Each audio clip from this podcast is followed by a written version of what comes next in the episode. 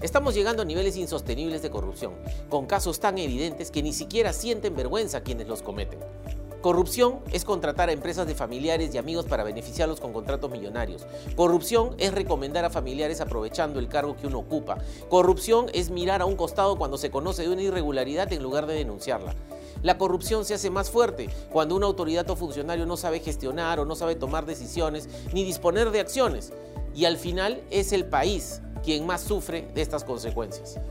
De acuerdo a Transparencia Internacional, en el 2021 subimos al puesto 105 en el índice de percepción de la corrupción de 180 países analizados en el planeta. Informe que también revela que la disminución en la lucha contra este flagelo socava la democracia y permite que el autoritarismo avance.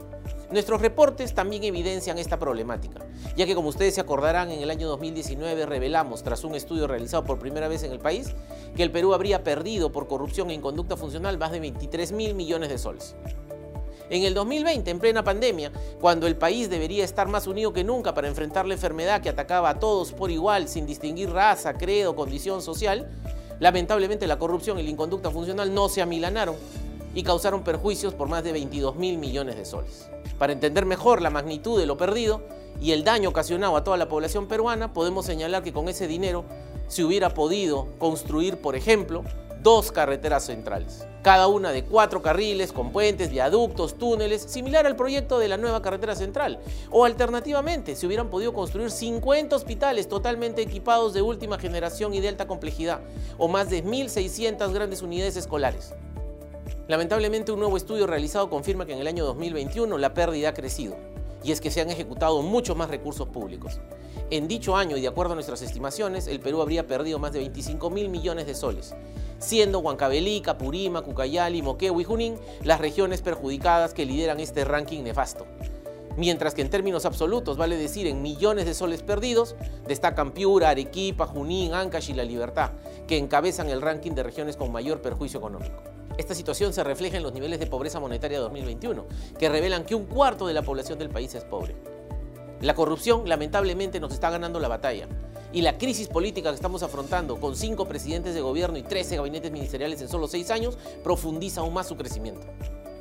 A ello se suma que tenemos un país dividido, ya que vemos continuos conflictos sociales que se gestan principalmente desde las provincias. En el año 2021 se registraron 171 protestas y en lo que va del 2022, estas ya se han incrementado a 360.